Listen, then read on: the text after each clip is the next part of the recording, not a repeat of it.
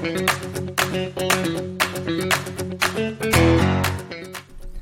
い、皆さんこんばんは。えー、株式会社ベミでチャレンジ取締役をしております、キースこと桑原です。えー、ウェブ業界の何でも雑談室へようこそ。えー、この番組ではウェブ業界に関することや、えー、様々な雑談などの情報を発信していきたいと思います。えっ、ー、と、まあ、日曜日の夜っていうか、まあ、日付明けて、実はもう月曜日なんですけども、はい、また、ちょっと今日も収録していきたいと思いますが、えー、前回ですね、あの、自動テストの話、まあ、E2E テスト、エンドトゥエンドの略ですね、E2E テストのフレームワークの、まあ、ツールの名前をいくつか出して、まあ、あの、タイトルにもありますけど、サイプレスっていうフレームワークがとてもいいぞっていう話をさせていただきましたし、あの、自動テストの素晴らしさっていうところの、まあ、魅力をお話しさせていただいたんですけど、えっ、ー、と、まあ、一方で今回はですね、その続編といいますか、とはいえ、あの、テストは素晴らしい。そうすると、じゃあテスト絶対書けばいいじゃんとか、えテスト書けば、あの、信頼性とか品質もどんどん上がっていくじゃんみたいな風に聞こえたような話になってしまったので、あの、ちょっと補足と言いますか。いや、一方で、そのなんか難点と言いますか。ネガティブなところも、まあ、ちょっとお話をして、まあ、どう付き合っていくかみたいなところに終わらせていきたいかなと思っておりますが、はい。まあ、あと、えっ、ー、と、前回は E2 テストだったんですけど、まあ、あとソフトウェアテストの自動化っていうところでいくと、あの、まあ、ユニットテストも、あの、自動化っていうのがありますね。まあ、他はインテグレーションテストとか、まあ、ファンクショナルテストとか、まあ、テストの種類がたくさん、ん？たくさんあるんですけども、はい。まあ、その話はまた別途、まあや、もし需要があればやろうかなと思いますが、はい。まあ、大きく分けて、その、ユニットテストっていわゆる単体テストですね。っていうものと、あとは E2 とかですかね。はい。エンドドエンドのテストのところを、まあ、自動化することが、あの、僕ら、プログラマーではよくやる自動テストなんですけども、はい。で、あとそのユニットテストのところをしっかりがっつりやれば、あの別に E2 とか、そのとかテストに関しては、その品質は担保できますよみたいな風なあの方針を取っている会社さんもあって、まあ、僕はそれはそれで一つの答えとしてはいいと思ってます。はい。まあ、所詮ですね、僕らがやること、アプリケーション、まあ、ウェブアプリもそうですけど、システムとかが管理したいことっていうのは基本データなんですよね。データをどう管理して、どう渡して、どう表示していくかっていうところに尽きるわけなんですね。はい。だからつまりデータの整合性が取れていれば、極論言ってしまえば、あの、システムとかアプリケーションのその品質の担保はできるっていう話なんですね。はい。まあ、あの、ちなみに余談ですけど、品質イコール、あの、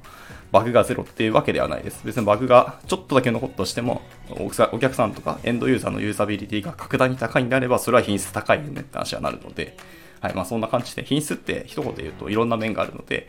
あれですけど、まあ今回はテストなので、あの、バグの少なさっていうところがその品質っていう言葉の意味だと思っていただければ良いですが、はい。で、話戻しますと、あのー、そうですね、あのテストだから、テストを書いたりすると、その比率が高いかっていうところなんですけども、はい。えー、っとですね。一方で、そのテストそのものをあの書くのもやっぱり人ではあるので、そういう意味でテストそのものが、じゃあ信頼性が高いかっていうと、実はそうではなかったりはするわけですね。はい。というのも、あのー、例えば、テストケース1000件書いたとするじゃないですか。で、まあ、2、3ページ、アプリケーションの2、3画面のテストを書いたら合計、まあ、例えば1000ケースにテストケースなんとしましょう。で、実行すると、あの、あの、赤色、いわゆるテストがこけたっていうケースが、まあ、例えば3件ぐらいあったとするじゃないですか。はい。で、えっ、ー、と、じゃあ3件バグがあるんで、あの、それはもちろんプログラマーとしては直さなきゃいけないんですけど、はい。その時、あの、判断できることとして、テストが間違っているのか、そもそもあのアプリケーションがバグっているのか、もしくは仕様そのものが本来間違っているのかっていうこの3点あるわけなんですよね。ということはテストがこけたって時点でその3点について観点の調査をしなきゃいけないとかなってくるとテストコードそのもののあの品質をそもそも考えていかなきゃいけないんですよ。でなのでテストを書くこと自体って割とコストはかかるんですよ。実際問題。なのでビジネスインパクトとしてそのテストの工数をかける普通のあのエンジニアが動かなきゃいけないのでお金もかかるんですよね。だから時間もかかるしお金もかかるんですよ。その上、あの、追い打ちをかけるように言うんですけども、テストコードがだから正しいかっていうと、だからといって品質が正しい。だからテストの1000件例え書いたとして、その1000件が全部グリーン、つまり全部テストが通ったとなったとして、本当にじゃあそのテストって信頼できるのかっていうとそうではなかったりするんですね。というのも、はい、テストが通るようなコードをエンジニアはかけちゃうわけなんですよ。だから、本当はこけてるかもしれないですけど、エンジニアがあの、図書をごまかすというか悪意を持ってそこは通すようなコードを書いた可能性はあります。もしくはエンジニアが書いたテストコードがたまたま間違ってるんですけど、たまたまと渡ってきたデータ的には通ってしまってるから見えてない。あの、潜在バグみたいな可能性もゼロではないんですよね。はい。っていうことを考えると、テストそのものの信頼性ってどうやって担保するのかってすごものすごくあの難しいというかあの永遠の課題なんですよねと僕は思っていますあもちろんそのケースバイケースでこれに関してはちゃんと担保できますみたいな話もあったりするので一概には言えないですけどテストっていうその特にソフトウェアテストの自動化っていうところでどんだけ信頼できるかっていうとあのやっぱり同じプログラマーとしたらあのそこっていやあなたたちはそれ全部通ってるっていうけどその通ったっていうテストそのものの信頼をどうやってあなたたちは担保してますかっていうのは結構突っ込むと痛い質問だと思うんですよね。はい。逆に疲れてもやっぱり痛くてですね、僕らもそれをどう答えるかっていうのはものすごく難しいんですよね。はい。というのもあって、お客さんにテストコード書かせてくれって言って、その工数とお金もくれって言うけど、お客さんからするとそこってあの別にプロダクトの開発のコードではないわけですから、そこにお金をかけるってなんで話になるわけで、それだったらもう僕らの方、自分たちっていうのお客さんの方で、あの、もらった出来上がったシステムをしっかり叩いて、で、あの、バグ見つけたりとか、あのテスト確認はしますよっていうふうに、まあ、お客様もおっしゃるわけなんですよね。で、それは正しいし、その意見は間違ってはないんですよ。ただ、テストを実行するっていうのは、あの前回言った通りですけど、テストする人間そのものがバグっているっていうか、間違う可能性よくある話で、はい、人間ほどその不可思議というか複雑系かつ間違いやすいものもなかなかないと思ってるので、やっぱり自動的にテストを実行してくれるっていうのは本当にいいことだと思いますね。実行速度は圧倒的に人型よりは速いですし。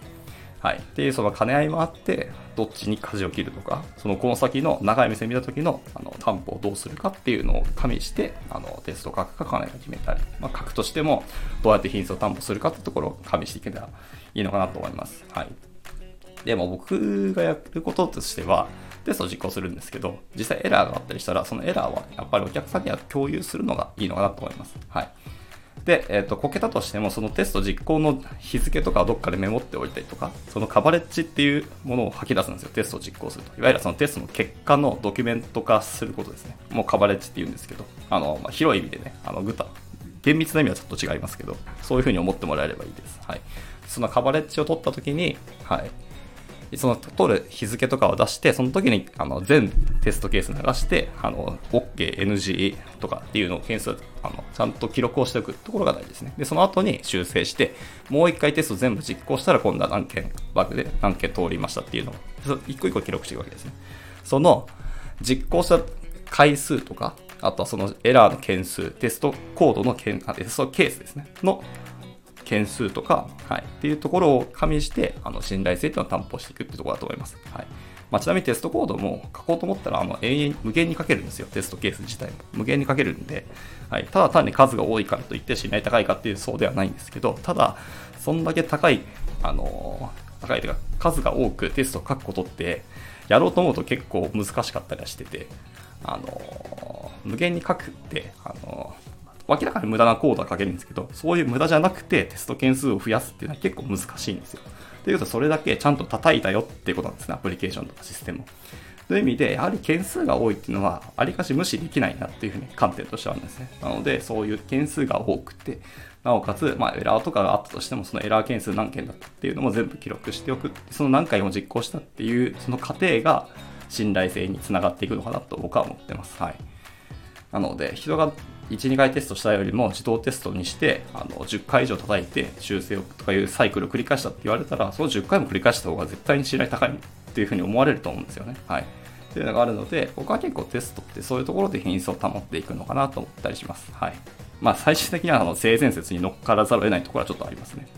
このあのベンダーさんとか、この開発会社さん、もしくはこの担当者の人だから信頼できる。その人があの実行した、もしくはその人が管理した、もしくはその人が実際に書いたテストコードだから信頼できるみたいなところもあると思うので、はい、最終的には性善説にちょっと繋がるとは思うんですけど、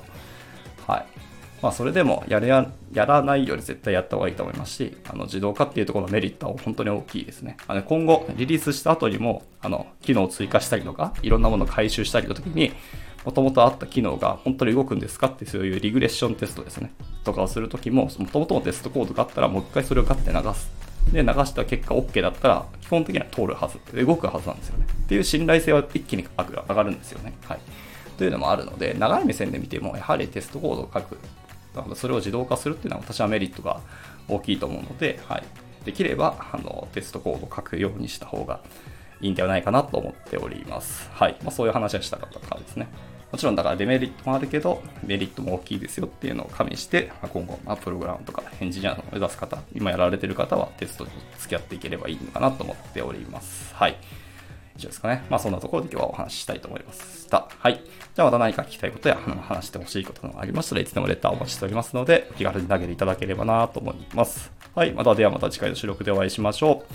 えー、次回はですね、ちょっと一旦、ちょっとエンジニアと話から外れて、久しぶりになんかただの雑談というか、自分の趣味についてちょっと喋ろうかなと思いました。はい。あの、洋楽の話ですね。はい。したいと思います。では次回の収録でお会いしましょう。バイバーイ。